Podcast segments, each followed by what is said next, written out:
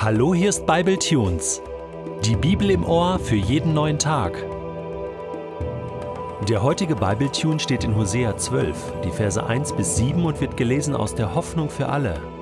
Der Herr sagt: Die Israeliten belügen und betrügen mich fortwährend, und die Bewohner von Juda sind mir, ihrem heiligen Gott, immer noch untreu, obwohl ich ihnen stets treu geblieben bin. Was die Leute von Ephraim tun, ist so sinnlos und dumm, wie den Wind einzufangen oder dem heißen Ostwind nachzujagen.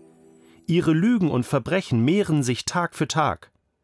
Sie schließen ein Bündnis mit den Assyrern, und gleichzeitig schenken sie den Ägyptern kostbares Öl. Auch die Bewohner von Juda wird der Herr zur Verantwortung ziehen, denn die Nachkommen Jakobs gehen ihre eigenen Wege und tun, was sie wollen. Doch nun müssen sie die Folgen tragen.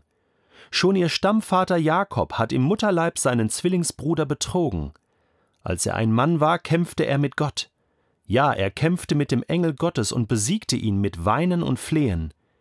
In Bethel begegnete ihm dann der Herr und sprach mit ihm.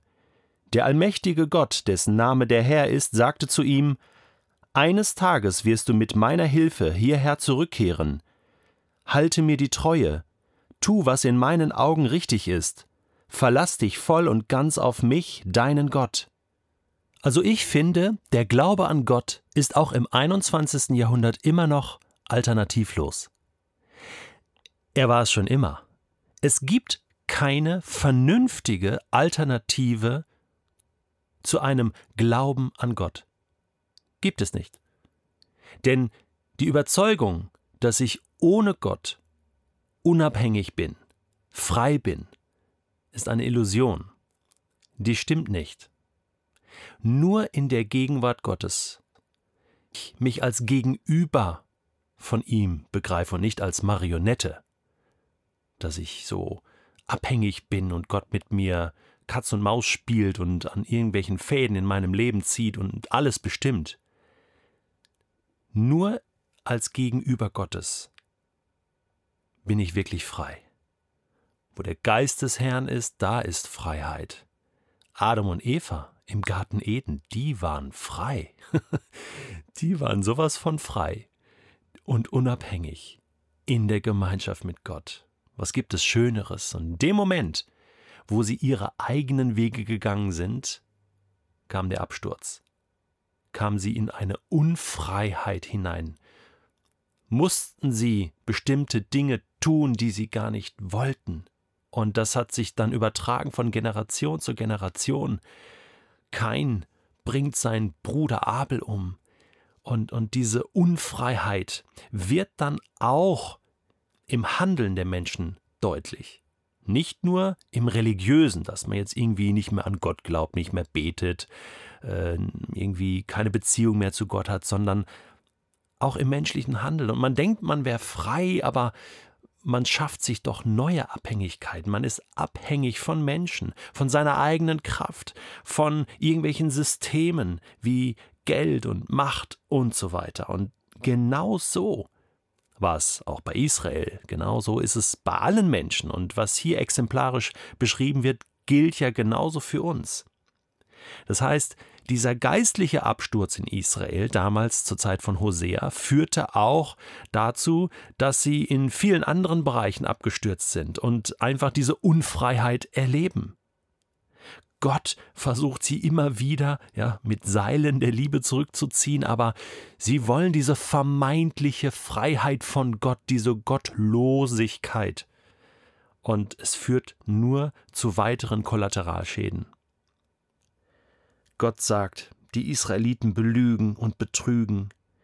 Und sie sind tatsächlich dumm und tun sinnlose Dinge. Ja, das wäre zur Zeit von David nicht passiert, obwohl er auch dumme Dinge getan hat, aber er kam immer wieder zurück vor den Thron Gottes. Immer wieder diese diese geschmeidige Haltung seines Herzens, die ihn vor weiteren Schäden bewahrt hat. Aber damals die Könige, nein, nein. Also äh, da machten sie ein Bündnis mit den Assyrern. Das war das große Reich im Norden und Israel war abhängig von der Gunst der Assyrer. Und die Assyrer haben viel Kriege geführt und erobert, aber Israel in Ruhe gelassen. Und gleichzeitig, ja, das war so um 730 vor Christus, äh, macht sich ein König auf den Weg und äh, will auch mit den Ägyptern, die andere große Macht dort im Süden, äh, sich so ein bisschen gutstellen mit ihnen. Und, und das brachte natürlich die Assyrer auf die Palme und das Ergebnis war, dass äh, acht Jahre später, 722 vor Christus, genau das passiert, was Gott hier als Gericht auch androht, dass die Assyrer kurzen Prozess gemacht haben mit Samaria, mit dem Norden von Israel. Sinnlos und dumm. Und diese Unabhängigkeit von Gott führt dazu, dass man Fehler macht, dass man nicht mehr klar denken kann, dass man Entscheidungen trifft, die egoistisch sind, die letzten Endes dumm sind, weil man auch gar nicht weiß, ja, was wird denn in 10, 20, 30, 40 Jahren nach meinem Tod eventuell passieren. Wir sind so kurzfristig, wir Menschen, und meinen, wir können es irgendwie machen. Deswegen noch einmal, der Glaube an Gott ist alternativlos. Jetzt bringt Hosea hier das Beispiel von Jakob.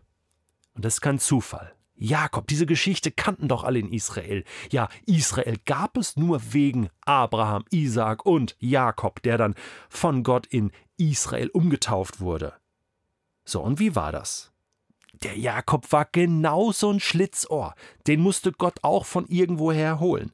Fing schon bei der Geburt an, ja? Da wollte er seinen eigenen Weg gehen. Im Mutterleib, ja? Hat er seinen Zwillingsbruder schon betrogen. Ja? Er hing ihm an der Ferse, wollte ihn zurückziehen. Ja? Und klar, Gott hat einen Plan gehabt mit Jakob.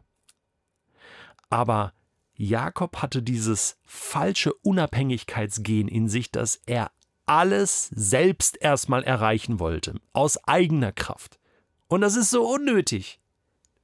Ja, und es ist nicht nur unnötig, sondern auch unlogisch. Wie ein Fallschirmspringer, der aus dem Flugzeug springt und sagt, also heute mache ich das Ganze mal ohne Fallschirm. Ja, weil die, Technik kann ich ganz gut und so das Fliegen in der Luft und auch unten aufkommen, so ein bisschen abrollen, äh, kann ich eigentlich ganz gut. Probier's einfach mal ohne. Ja, ist klar. Und Israel ist genauso dumm. Ja, verscherzt es sich mit den Assyrern und den Ägyptern gleichzeitig und irgendwann ist dann mal Ende Gelände. Dann ist mal Feierabend, da kann Gott, der sowieso nicht gefragt wird, auch nichts mehr tun. Und Jakob, sagt Hosea, war eigentlich genauso doof.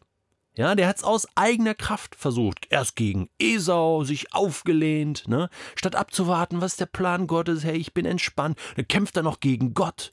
Komm her hier, ja, segne mich. Dann kriegt er mal was auf die Hüfte und dann muss er zum Schluss flehen und weinen, bitte segne mich, segne mich. Grundsätzlich sag ich ganz ehrlich, finde ich das cool, was Jakob macht. Ich meine, der sucht Gott, der ringt, oder? Und ich glaube, dass Gott das auch gesehen hat. Aber weißt du was?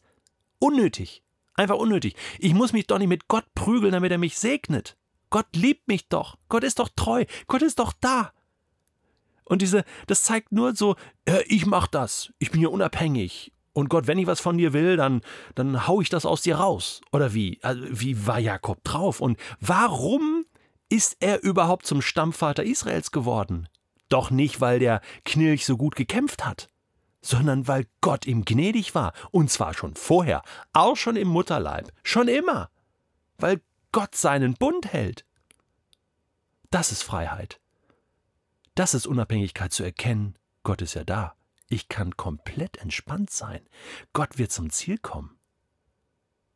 Und so musste er noch sieben, 14 Jahre beim Laban arbeiten, der Jakob. Und Gott macht Israel deutlich, hallo, ihr seid heute nur das, was ich aus euch gemacht habe.